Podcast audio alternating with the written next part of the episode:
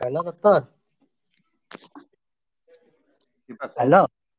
No sé si estábamos hablando y se cortó. Creo que, Ujú. no sé si fue el internet, me imagino que fue el internet. Sí, yo creo que sí. Doctor, Bueno, y...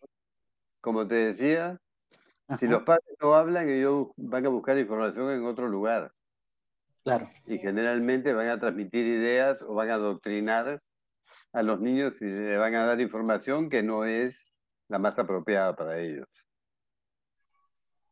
claro, doctor. Y me imagino que, por ejemplo, en su consulta es muy común que los pacientes no sepan diferenciar en una parafilia y una práctica sexual. Bueno, No no, sé las si, parafilias generalmente son patologías, son todas patologías, alteraciones. Lo que pasa es que cuando no recibimos, nosotros tampoco recibimos educación sexual y no sabemos cuál es la función sexual. Entonces, por eso yo hago los en vivo para educar a las personas adultas también o jóvenes para que sepan cuáles son las conductas, cuáles son los límites, hasta dónde puedes llegar en la sexualidad y cuándo se convierte en una patología. Y hay muchas diversas formas de patología, ¿no? Es decir, la patología, por ejemplo, puede ser una patología a nivel de estímulo sexual o de alguna fijación de la forma que tienes actividad sexual, o también de las patologías de tener relaciones con animales o con niños, etcétera, ¿no? Entonces son claro, temas que los papás deberían informarse sobre sexualidad y además tendría que tener una actitud abierta y positiva hacia la sexualidad. O sea, no pensar, por por ejemplo, que es sucia, o sea, depende de la actitud, tienes que revisar primero qué es lo que te gusta a ti, ¿no? O sea, ¿qué consideras? ¿Cómo ves la sexualidad? Conocer cuáles son tus valores, porque eso lo vas a transmitir a tus hijos. claro, doctor. Por ejemplo, acá en Pucallpa le comento que acá somos, sí somos bien abiertos en ese tema. Sí, Claro, o sea, acá a mí desde muy chiquito me, me enseñaron, este, mi- mis tíos le enseñan a mis primas también, y en general en Pucallpa sí somos bien abiertos en ese tipo de, de temas. O sea, acá es una ciudad que no, no tenemos tabú. claro, pero lo que pasa es que la, eh, nuestro país es tan diverso y las necesidades de información sexual son diferentes también en cada país y en cada región de Latinoamérica. Entonces me imagino que la preocupación más grande eh, tiene que ver también, está relacionada con todo lo que tiene que ver con embarazos adolescentes en prevención, infecciones de Yo transmisión sexual, VIH, SIDA. no sé si ¿Perdón? decirlo de moda, pero ahorita no sé si decirlo, es muy concurrente los embarazos, por ejemplo, ahorita en, en adolescentes. Por supuesto, es que lo que pasa es que los ministerios de salud y educación se preocupan por hablar de género, cosa que en el interior no les interesa para nada y en Lima tampoco. Yo siempre doy eh, conferencias en colegios, como te digo, en universidades, y ellos quieren saber cómo es el desempeño sexual. Claro, Y ahí tú estás hablando de prevención de embarazo, prevención de infecciones. El, por ejemplo, la sífilis han aumentado en el Perú, cosa que en otros países ya estaba casi desaparecida, en el nuestro también. Pero lo que quieren hablar es de políticas, de ideologías impuestas por estos organismos, por las ONG, por los colectivos, y descuidan todas las necesidades reales por importar una educación sexual integral, que la llaman ellos, que lo que hace es dar ideologías y hablar de sexo, de cambio de sexo, de género, que no es sexología, no es lo que estudiamos nosotros.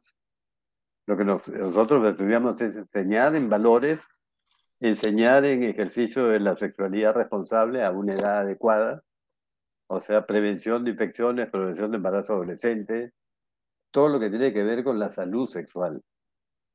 Sin embargo, ellos no le dan importancia a este tema porque presiones o por intereses políticos, ¿no? Y, claro, es- y no están fuera de la realidad. O sea, tú vas a dar una charla, un colegio, una conferencia, pregúntales qué quieren saber a los adolescentes, por ejemplo, y te van a decir, no te van a preguntar nada de esos temas, que Minedo está preocupadísimo por darlos. Ya en otros países, por ejemplo, que en Argentina acaban de prohibir la educación sexual integral. porque saben que es adoctrinamiento político, de colectivos feministas, LGTBI, etc. Y eso no es sexología, eso es una parte muy chiquita de la sexología. Es más importante la sexualidad responsable, cómo ejercerla, conocer cómo funciona tu cuerpo, conocer la ideología, anatomía, valores, pero sobre bases científicas y reales, no sobre creencias o por lo que tú sientes y quieres vivir. Claro, doctor. Y por ejemplo, en el mundo entero, o por lo menos en el Perú, ¿cuál es la parafilia más usada? bueno, no hay, yo no tengo estudios sobre ese tema en el Perú, pero una de las más comunes es el fetichismo, que es la estimulación sexual producida por un objeto inanimado generalmente. Claro, olor a las axilas. No, pero puede ser una prenda, un objeto, un juguete, un peluche, un zapato, cualquier prenda de vestir. Es una de las más comunes. Por ejemplo, yo, conozco una persona que sí es como que le encanta esa parafilia. Es como que le encanta oler axilas, por ejemplo. Claro, es una, digamos, una parafilia común. Claro. Y la práctica sexual más usada, ¿cuál, crees que, cuál cree usted que, que es? ¿A qué te refieres con la práctica más usada? No sé, misionero. Ah, la posición sexual más usada, sí, comúnmente es el misionero la más, la más común.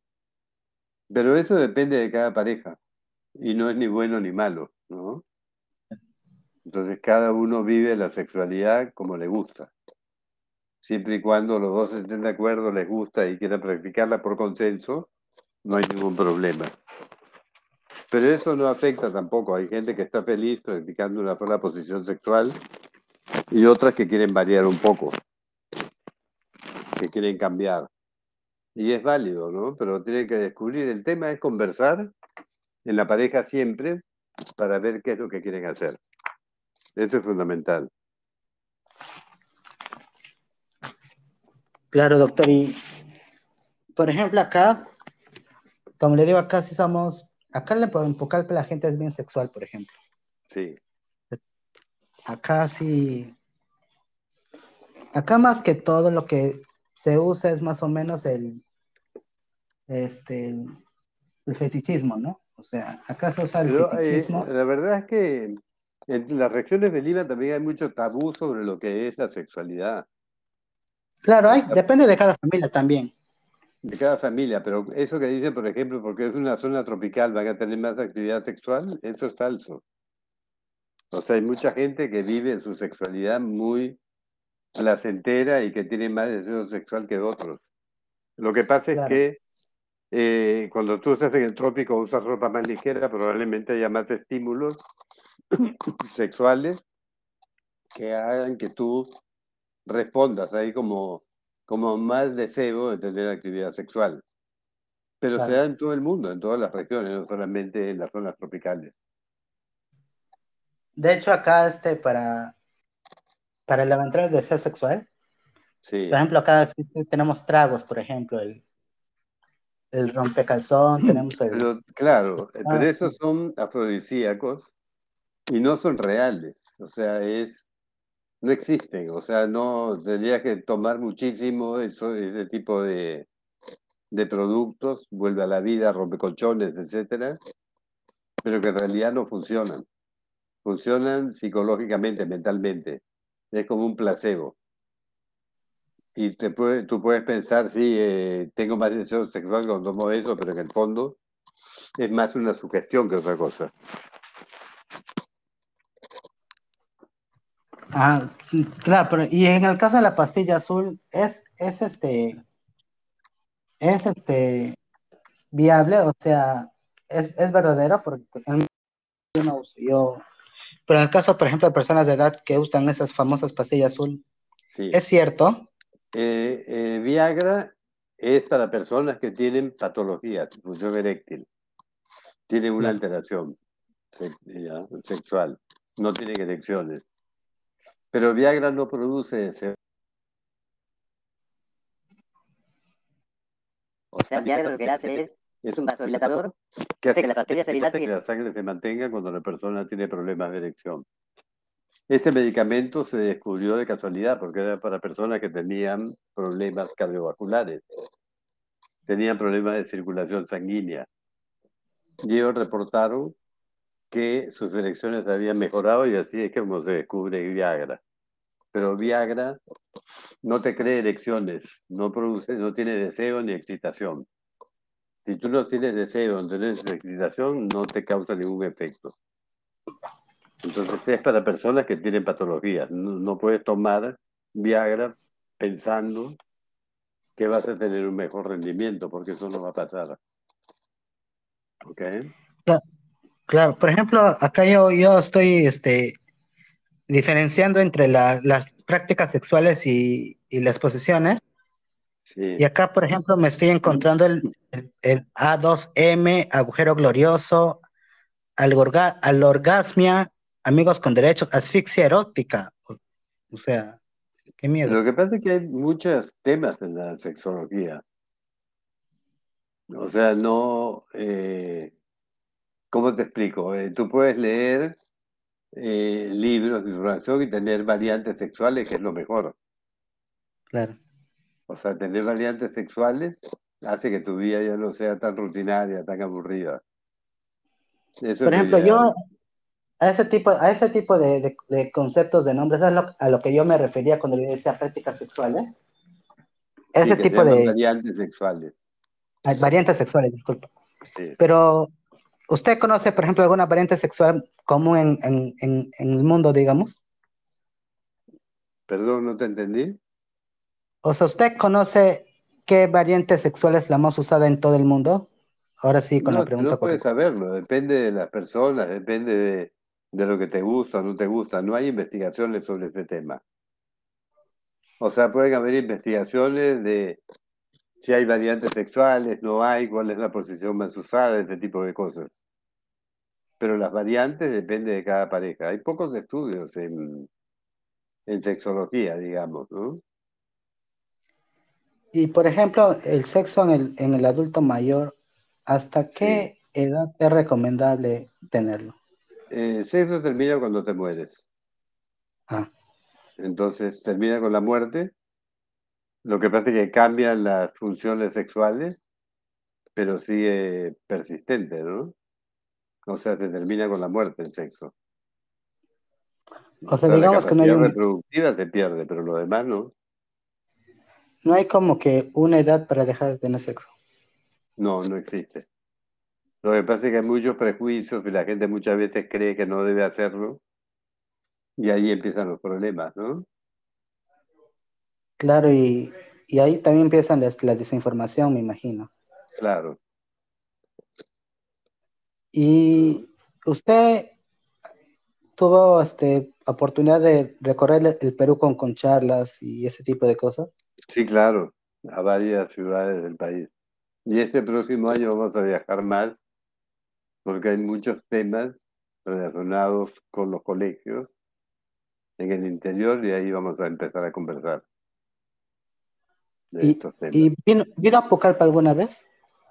No, a Pucallpa no he ido todavía, no he tenido el placer. He ido a Piura, he ido a Ica, al Cusco, a Puno, a este, Arequipa. Y este año me toca, espero a través del colegio, ir a, Pucallpa y también a, Ayacucho. O sea, sí, va a venir a Pucallpa. Bueno, si nos invita el colegio, encantados. El colegio de yo en lo personal me ofrezco hacer su, su guía turístico. Ah, buenísimo. Te agradezco, excelente. Por ejemplo, ah. acá va, acá va a comer, por ejemplo, acá tenemos una fruta que se llama aguaje. Sí, que es he comido en, Iquitos. También en ah. Iquitos se a dar conferencias.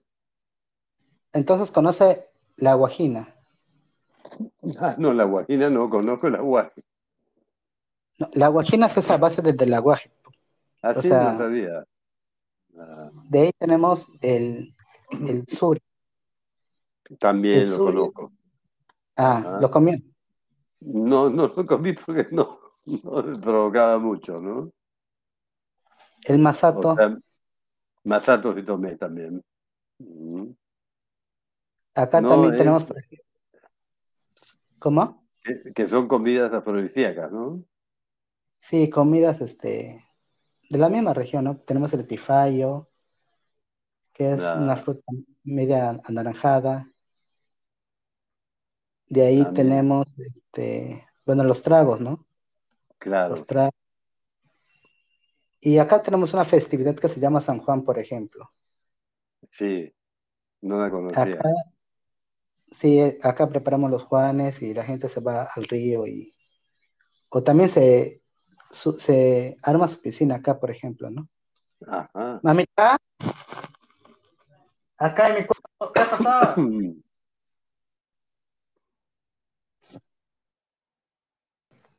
Este, y, por ejemplo, acá hay un como que, en la selva tenemos como que en comunidades nativas Ajá.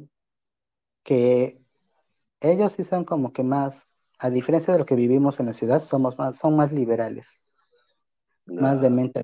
abierta. Este, sí, claro que, que ellos tienen su, su, su vestimenta propia, ¿no? Su- claro. de hecho, hay algunas este, ciudades, una- algunas comunidades que, por ejemplo, no, me imagino que es por cuestión de cultura, pero, o sea, no, no usan nada. Y ¿No nunca entendí por qué. No usan nada. Ya, Entonces, este, me imagino que es por cultura, por, claro. Lo que pasa es que cada sociedad tiene sus diferencias, ¿no? Y las formas de, digamos, de comportarse, etcétera, que son interesantes también, ¿no? Pero no todas son iguales.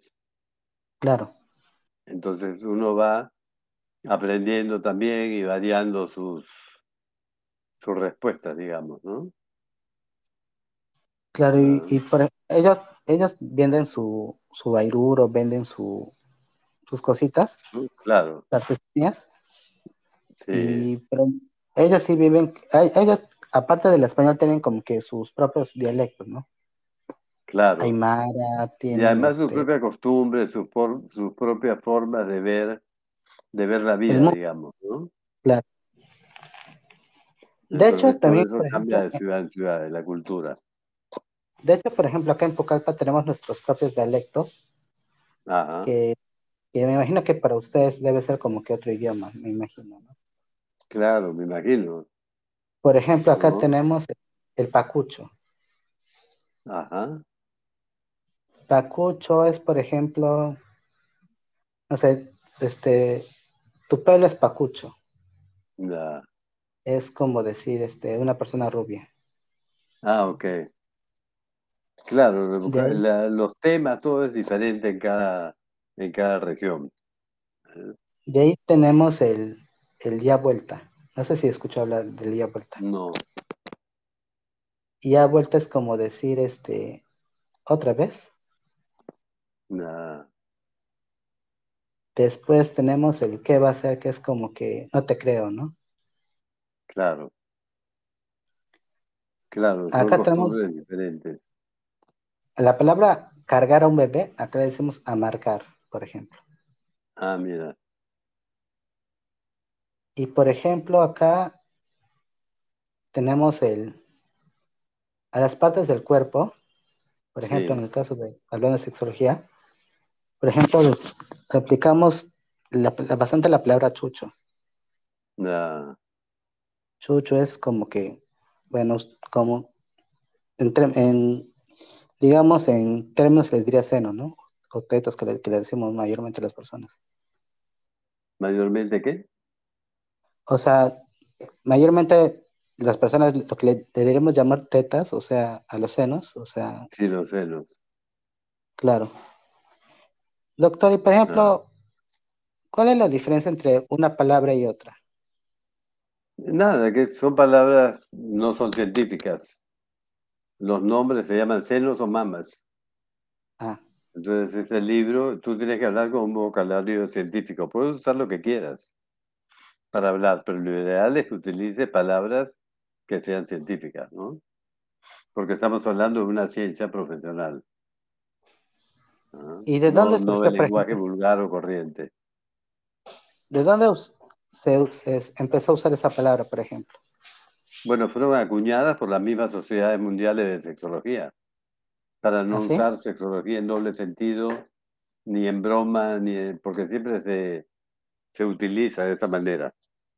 Pero si tú quieres hablar realmente en forma apropiada, tienes que hablar en forma apropiada, porque la sexología es una ciencia médica y psicológica. Entonces no puedes hablar con lenguaje vulgar o corriente. ¿Ok? Claro. De ahí bueno, César, tengo una consulta a las seis. Así que ya, doctor, muchas gracias. Que dejarte, ¿ok? Ya, bueno. que hay muchas gracias. Gracias por la invitación también. Muchos saludos. Y al otro le mando el link. Le mando el link. ¿Cómo no? Muchas gracias. Hasta luego. Chao, chao.